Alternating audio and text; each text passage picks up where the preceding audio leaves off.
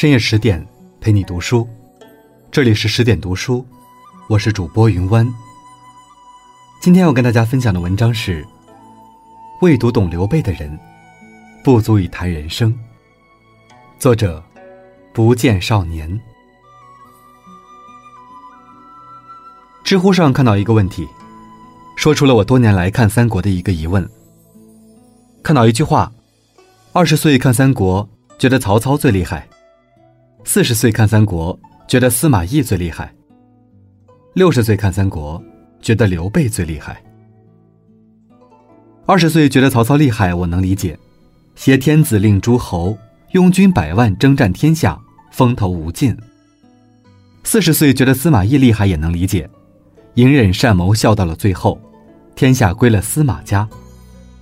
六十岁看刘备最厉害，这个没能理解。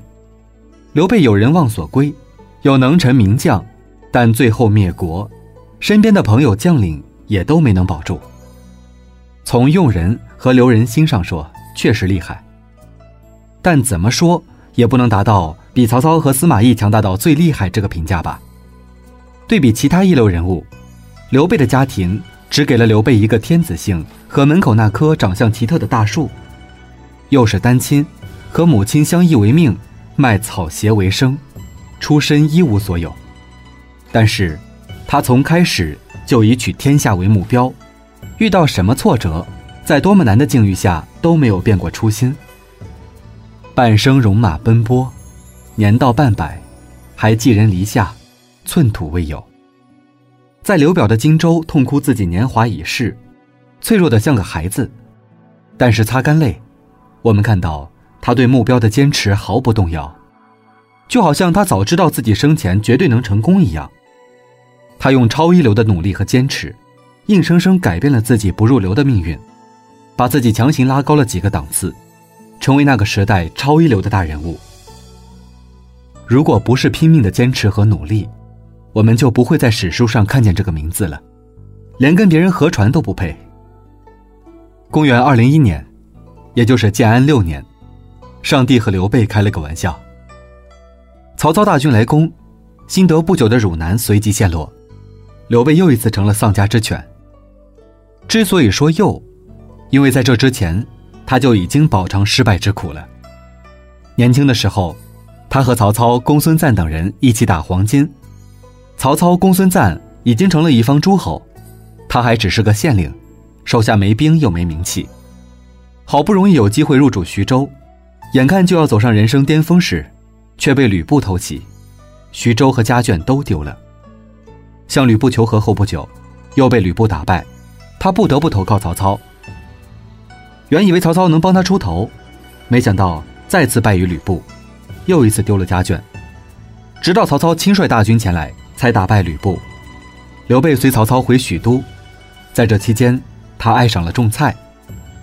与曹操煮酒论英雄，被吓出一身冷汗后，曹操派刘备去攻打袁术，刘备趁机重新夺回了徐州，可惜没多久又被曹操打败。这次不但家眷，连关羽都丢了。每一次都输得底朝天，每一次都输得干脆利落。这就是刘备颠沛流离的前半生的最直白写照。转眼间，他已经四十岁了。四十岁之前，他先后投靠公孙瓒、陶谦、吕布、曹操、袁绍，寄人篱下，屡战屡败，依然手无寸土，流离四方。孔子老先生曾经写过一篇十万加报文，所谓“咸鱼”，就是指四十岁还不成功的男人。他指出。四十岁还没有成就的男人，一辈子估计也就交代了。这个观点博得了各个时代人们的广泛认同，深入人心。很不幸，刘备就是这样一条咸鱼。四十岁的刘备一无所有，前途茫茫。假如时间停在这一刻，他只是一个才能平平、饱受耻辱的不安分子。如果让刘备总结一下他的前半生，估计他会这样写。年轻人不可不看之创业的十大陷阱，血泪总结。创业不得不承受之痛，没有人比我更懂。说出来你可能不信，没人比我更输得起。我的前半生，不是在奔跑的路上，就是在找回亲人的路上。最怕你胸怀大志，却还碌碌无为。艾特曹操，你就不要想起我。生活，请给我一个不哭泣的理由。哭完之后，还得找出路。幸好刘表收留了他。虽然刘备贵为常败将军，但刘表一点也不敢小瞧他。这个跟无数枭雄打过交道的男人，尽管屡次失败，却名满天下。不但是朝廷亲封的左将军、豫州牧，手下还有关张等猛将，跟自己的手下比起来，实在是一支精兵。为此，刘表专门出城迎接刘备，这个礼数和当年袁绍迎接刘备如出一辙。刘表说：“贤弟，你敢动吗？”刘备说：“不敢动。”于是，经过一轮友好磋商，刘备被分配到了一个小县城新野，看守荆州的北大门。新野距离曹军控制下的宛城只有五十多里。转了一大圈，刘备又回到起点，被别人当枪使。虽然要什么没什么，但刘备欣然领命。刘表肯收留他，又给他立足之地，这已经很不错了。就这样，刘备成了刘表的客将。刘备，这个屡次被曹操引以为同类，被世人目为枭雄的男人，现在心甘情愿地为刘表这个在曹操看来徒有虚名的人看守北大门。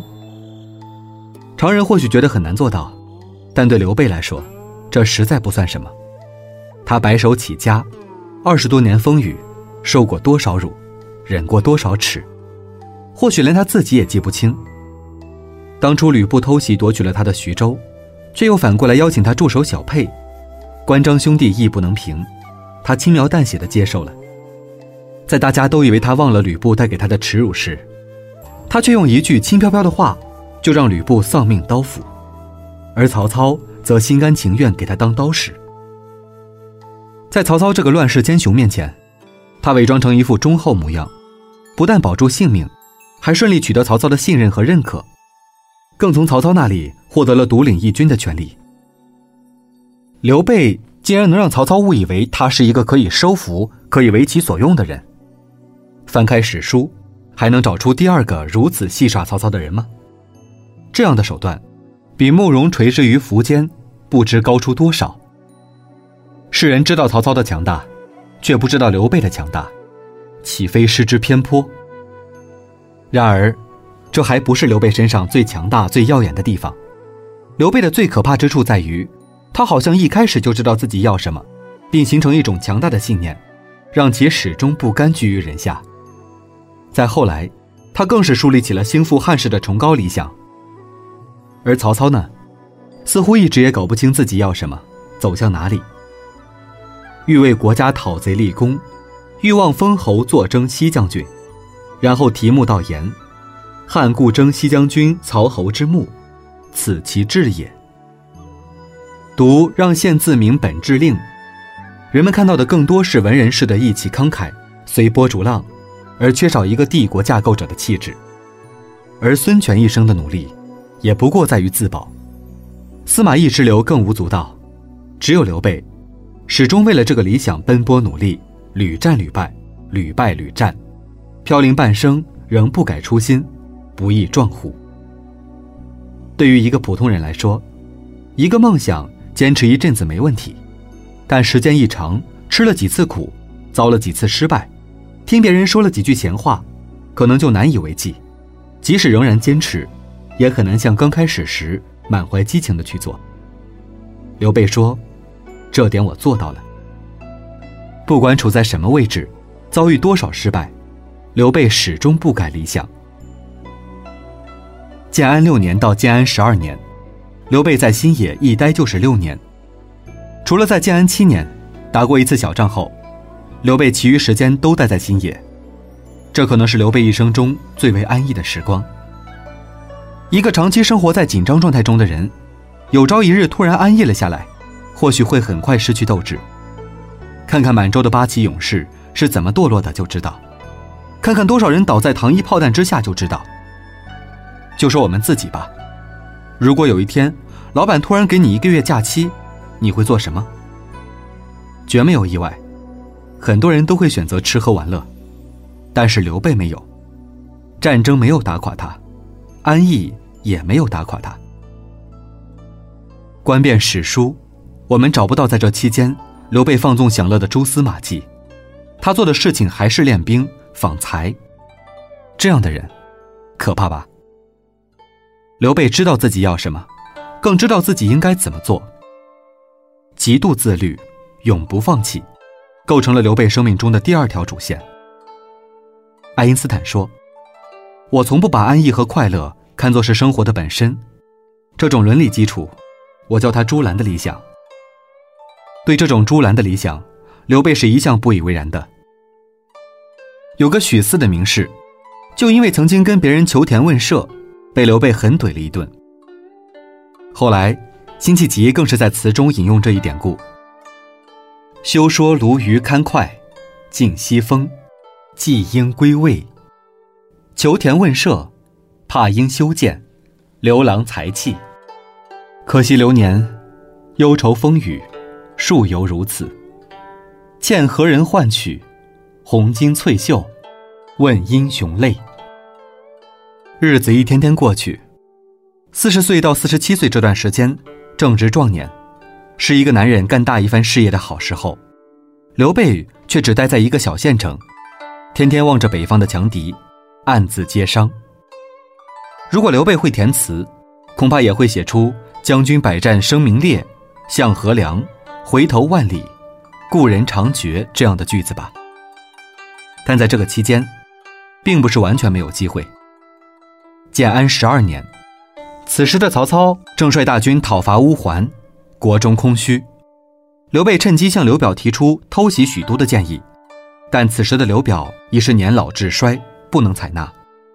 后来，刘表请刘备赴宴，相谈正欢时，刘备起身去厕所，回来之后，刘表却看见刘备脸上有泪痕，忙问他怎么回事。刘备说：“吾常身不离鞍。”臂肉皆消，今不复其，臂里肉生。日月若迟，老将至矣，而功业不见，是以悲耳。他伤感的不是房子车子，而是不能在人生最好的岁月里去建功立业，这才是一个英雄的悲伤。自古名将如美人，不许人间见白头。避肉复生，这对一个胸怀大志、想要建功立业的人来说，是多么悲伤的事。刘表只能表示呵呵哒。这段时期可能是刘备最惶恐、最无助的时候。曹操大军随时可能南下，刘表病危，可能引发荆州的内斗，该何去何从，连他自己也不清楚。这时，他多么希望有个人能为他点拨迷津、出谋划策。说来也巧，诸葛亮恰逢其时的进入了刘备的视野。以今天的眼光看去，三顾茅庐绝不是一个偶然事件。但我们按下不表，只说说刘备。虽说诸葛亮有卧龙的名声，但跟刘备比，是完全不在同一水平的。刘备是左将军，领豫州牧，英雄之名海内无人不知，而诸葛亮尚只是一介布衣。从年龄上看，刘备四十七，诸葛亮二十七，足足大出二十岁。但就是这种情况，刘备几次三番翻山越岭，舔着脸去见一个比他小二十岁的布衣青年，向他咨询国家大事。由是先主遂意亮，凡三往，乃见。因平人曰：“汉室倾颓，奸臣窃命，主上蒙尘。”孤不度德自量，欲信大义于天下，而治术短浅，遂用猖獗，至于今日。然至犹为矣，君未几将安出？短短几句话，就把自己对于时局的痛心，对于自己虽有雄心却无力改变的无奈，对于虽然无奈却仍欲赴汤蹈火的决心，对于人才的殷切渴望，勾勒得无比清晰。即使今天听之。也不禁使人泪目。如果你是诸葛亮，能不感动吗？这一点，刘备就足以和他的祖先刘邦相比。在人生艰难之时，刘备没有闭门造车，而是不忘学习，不耻下问，努力寻找事业上的导师和同志。结果我们都知道，诸葛亮一出山，刘备才迎来了人生的最大转折。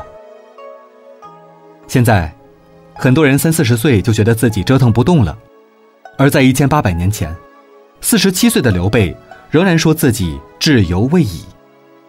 我想，这就是英雄吧。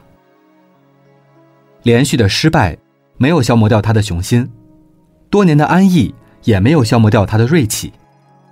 乔布斯有句名言：“Stay hungry, stay foolish。”刘备，不就是最佳的诠释者吗？